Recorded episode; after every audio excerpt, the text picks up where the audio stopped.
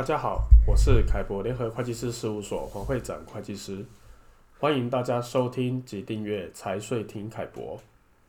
二零二二年一月二十六号，人行一号文发布的《金融机构客户尽职调查和客户身份资料及交易记录保存管理办法》的重磅文件，除了现金存取五万元以上要留意外，还有什么是台胞证要特别留意的地方？我们今天请到呃凯博联合会计师事务所上市总监梁祥贤贤哥为我们介绍他对央行一号令的观察。贤哥你好，呃会长你好，好的是这样的吼，这个由中国人民银行、银保监会、证监会吼这三个单位简称一行两会。联合印发的这一份叫做《金融机构客户尽职调查和客户身份资料及交易记录保存管理办法》哈，我们下面就叫它叫做新办法。原定是在二零二二年三月一日起实施，也就是说在十天之后。但是呢，在昨天晚上，也就是二月二十一号呢，央行临时公告了叫做暂缓实施啊，吼。因为技术原因呐、啊，是这样讲。不过这还是很特别的，但是至少就是说这样的一个新办法，它是要去做了啦。好、哦，那什么时候做？不是十天后，可能就是再往后拖一点。那除了大家特别网络上面大家特别关注的第十条的规定，就是要求人民币单笔五万元以上的现金存取呢，要识别客户身份，还要了解并登记资金的来源及用途，引起了大家关注以外。其实还有一个二十八条的规定啊，其实是对我们台湾这些境外居民的影响是更大的，尤其是因为疫情而没有办法回来的台胞们。那这个问题，其实我们在二零二一年五月二十七号的凯博观点也有提到过相关的一个议题，叫做“疫情未归，台湾人大陆银行账户欲冻结啊，莫慌张”这一篇文章。好的，那请问贤哥，关于这个办法里面的第二十八条，您刚刚有提到。好，就是境外居民会比境内居民的影响更大，那不知道是什么原因呢？嗯，是这样的哈。第一，主要是因为台胞啊等境外人士在金融机构哈，这里的金融机构主要是指银行啦。那当然还有一些人有开证券跟保险账户，那都是用台胞证或者是用他其他的境外证件开立的，那么就会遇到有一个叫做身份证件到期而需要更新的手续。那以前台胞证在纸本的那个年代呢，更换的台胞证的时候，它的尾号还会变哦，因为那个时候还有流水码零一啊、零二、零三，然后还有一个英文代码，比如 A B C D，代表你是在哪里换的，比如是香港换的，还是澳门换的，还是上海换的，好、所以这个东西都会导致你的号码其实是更新的哦，而不是只有到期日更换而已哦。然后呢，如果说像是香港居民他的回乡证。或者是一些境外的护照，它的号码其实是会整个变动的，所以这样子的情况下，这一些人在大陆境内开立的银行或金融账户更换的时候，其实就更麻烦了。好，所以在新的办法里面呢，有关部门的负责人就相关问题回答记者提问的时候，就会强调哈，像呃这个新办法。规章名称跟正文中使用叫做客户禁止调查，英文叫做滴滴吼，来取代掉传统旧办法里面的客户身份识别，也就是 KYC 呀、啊。然后它的功能要完善，并强调持续的尽职调查规定，持续的哦，而且要将客户全生命周期要融入持续的尽职调查之中。所以大陆的金融账户在使用期间，我们都要符合这个新办法的如下规定。那这二十八条的规定比较长哦，它大概的意思是指这样：业务存续期间要持续并关注审查客户的身份状况跟交易状况。发生了哪些情况的时候，他必须要呢及时通报。比如说，客户更新或补充客户身份证件或其他身份证明、身份资料或其他资料。那这里面它有几个小点，哦，比如说包括识别客户的业务需求、风险状况、客户资金来源跟用途这些方面的认识。其中的第三小点，金融机构怀疑先前获得的客户身份的真实性、有效性、完整性的。好，然后呢，客户要求变更姓名、名称、身份证件、其他证明文件、文件种类、身份证件号码、经营范围、法人身份或受益所有人的，好像这一些都在这样一个新办法里面呢，金融机构都必须要履行告知的程序。然后呢，客户如果没有在合理的期限内更新，或没有提出合理的理由去更换他的有效证件，金融机构应当终止为客户办理业务。所以第一点对我们影响很大，就是说你被告知要去揭露、揭示、提供这些身份证件的时候，你没有合理或及时的完成它，你的账户会被终止的。好，也就是说会被冻结，不能够使用。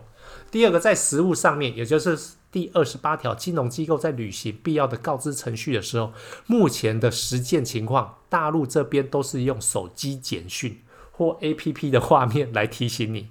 那就发生了一个很尴尬的情况，也就是说，如果你已经退休回台湾了，或你工作调动搬回台湾了。你要么就是要把大陆手机保持在一个可使用、可付费的状况，可以随时查阅大陆的简讯通知；不然你就是要开通它的 APP。要不然的话，其实金融机构它不一定能够通知到您留存的台湾手机号。而目前实践下来，有办法留存台湾手机号的大陆银行呢，目前就是在大陆有开业的台资银行有类似的功能。这样子的话，就是说，我们的台湾客户，如果你搬回台湾了，你还能够保持接收到大陆金融机构通知调动的讯息啊。那对我们往返两岸的乡亲，你开的大陆金融账户也就比较有保障，是这样的状况。好的，了解。那请问贤哥，那如果说是要更新身份证件的时候啊，那一般的金融机构，比如大家都会使用的银行，那在新办法下有对我们有多了哪些的要求？那哪些是要提醒大家先留意的呢？好的，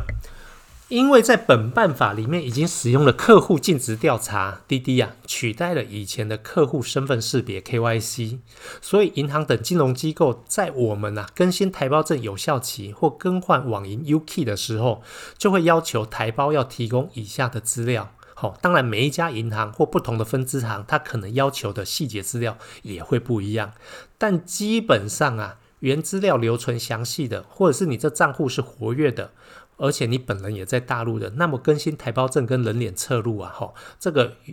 就比较单纯简单，作业也快速。可是如果你原资料留存的不详细，你的账户不活跃，甚至你已经成为冻结禁止账户的时候，那么你要更新这个有效期呀、他要做的客户尽职调查资料就会比较多。好，比如说可能现在我们实测下来要准备的资料，第一个台胞证。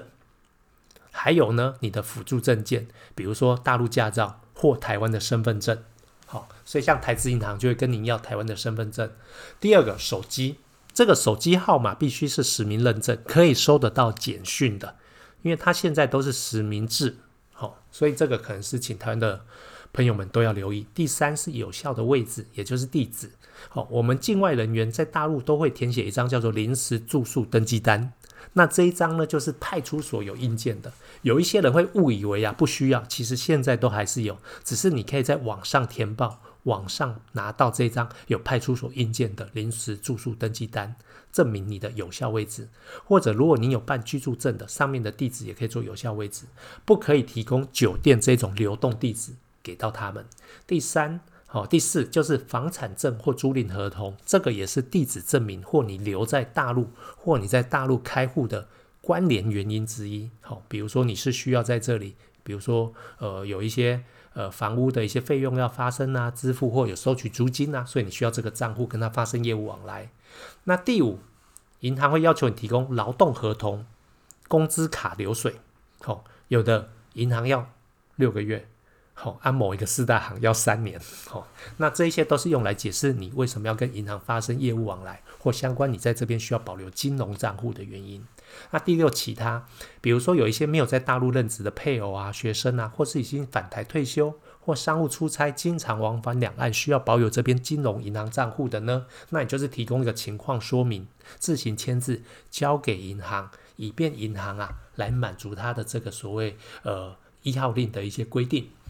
那以上这些材料提供都是要满足金融机构了解境外客户的真实身份、账户使用目的以及性质及资金来源和用途。通过审核境外客户提供的身份证件或其他身份证明文件，确认是否有权呐、好机关发的这些法定证件都合规，核对证件跟关联资料是否一致，并且在境外客户使用大陆金融账户的全生命周期呢，都要做到以上的持续尽职调查，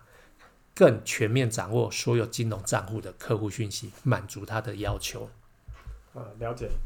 那金融机构这样的一个监管的趋势，哈。那境外人士，尤其像台湾的客户，会不会觉得很奇怪啊？为什么现在会有这么多的一个合规的要求？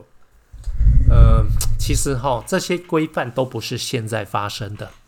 它只是随着法规逐步落地，金融机构的执行能力越来越强，要求越来越强化，而且疫情这两年呐、很多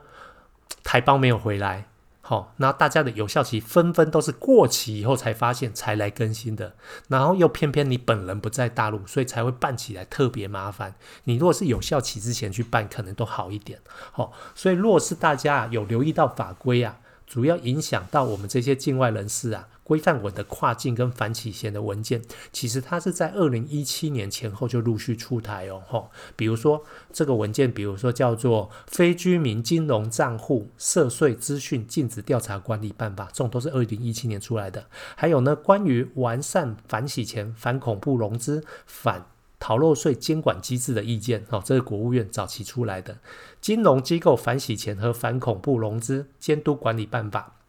好，反洗钱跨湖修订草案公开征求意见稿等，好，这个都是近几年来陆陆续续在升级的文件。总之呢，金融全面监管的新时代已经来临，不管造成多少的不方便，法规就是摆在那里的。那台商朋友们也应该呀，要及早提高大家的合规意识，行动起来。谢谢贤哥，今天将呃央行一号令对台胞证到期更新的影响做了详尽的说明。以及在银行办理更新台胞证到期日的作业时需要提供的材料，呃，我们凯博联合会计师事务所的两岸财税经验丰富，如果有相关的问题，欢迎与我们联系。谢谢大家今日的收听，谢谢，拜拜，拜拜。